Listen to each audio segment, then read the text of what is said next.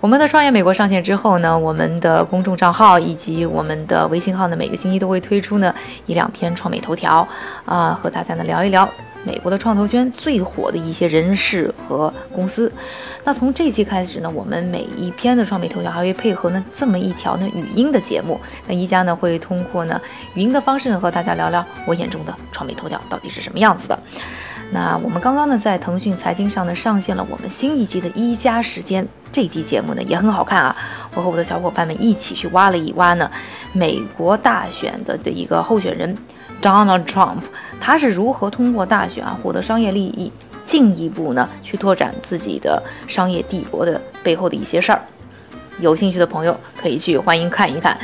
那这一期我们创美头条呢，也来说一说 Donald Trump，说一说川普，说说他和美国创投圈之间的一些恩怨。这个去年嗯，川普宣布他竞选以后啊，我一直是以为他这一次竞选的也是像上次一样是一 joke，很快就过去了。我身边的人呢，我的朋友，我的啊采访的人也好，他们也都觉得这事儿吧，他不是不怎么靠谱。但没想到，哎川普的支持率还挺高，而且一路啊走过来，现在还成了这个共和党的候选人。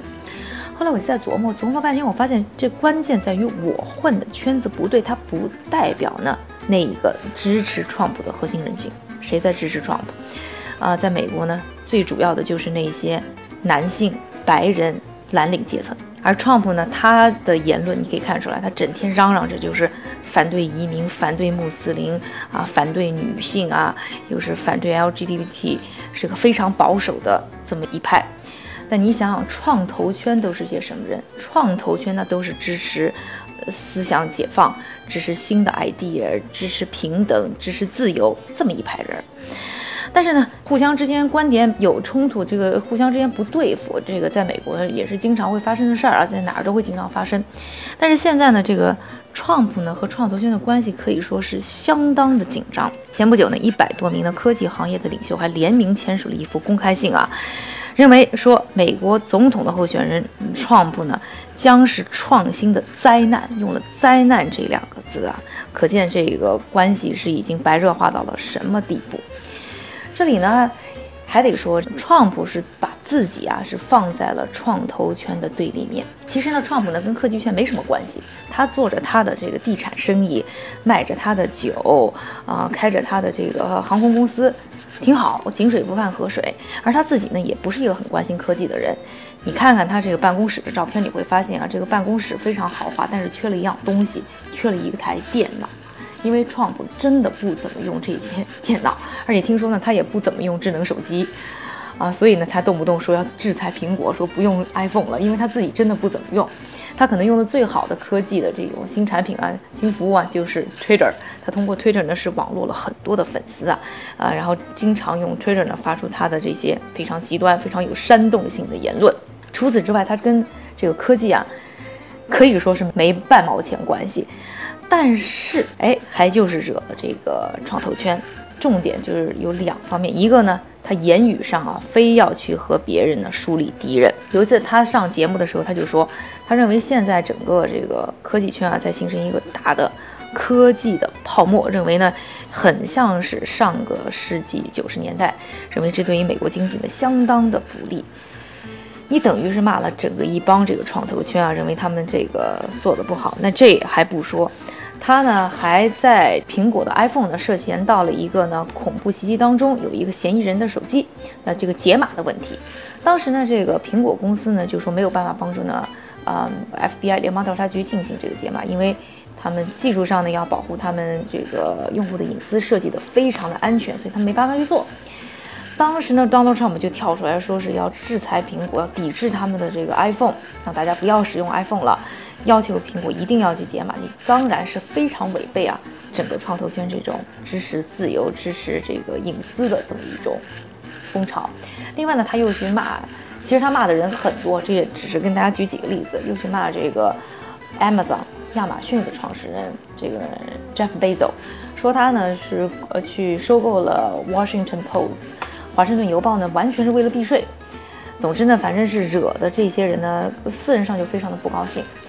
那除了言语上啊非常挑衅之外呢，他的政策也非常不受到啊整个的创作性的欢迎。首先，他呢是反对移民，尤其是在这个 H1B，就是大家知道的，在美国你要工作要工作签证的这个事情上的态度非常的强硬，非常的反对。但是你要知道啊，这个科技圈，尤其是美国的科技圈，你靠的是什么？靠的很大一部分就是这个移民。很多的美国这个精英都是移民，伊朗马斯克这些都是移民来的。啊，你在美国，你要在美国上过学，你就知道美国学生其实没有那么的热衷于要学去科学啊，就是很少有人真的是花好多年的时间去学一个什么科学 PhD 呀，去学一个 Master。很多还是靠呢这个海外的学生，比如说中国学生。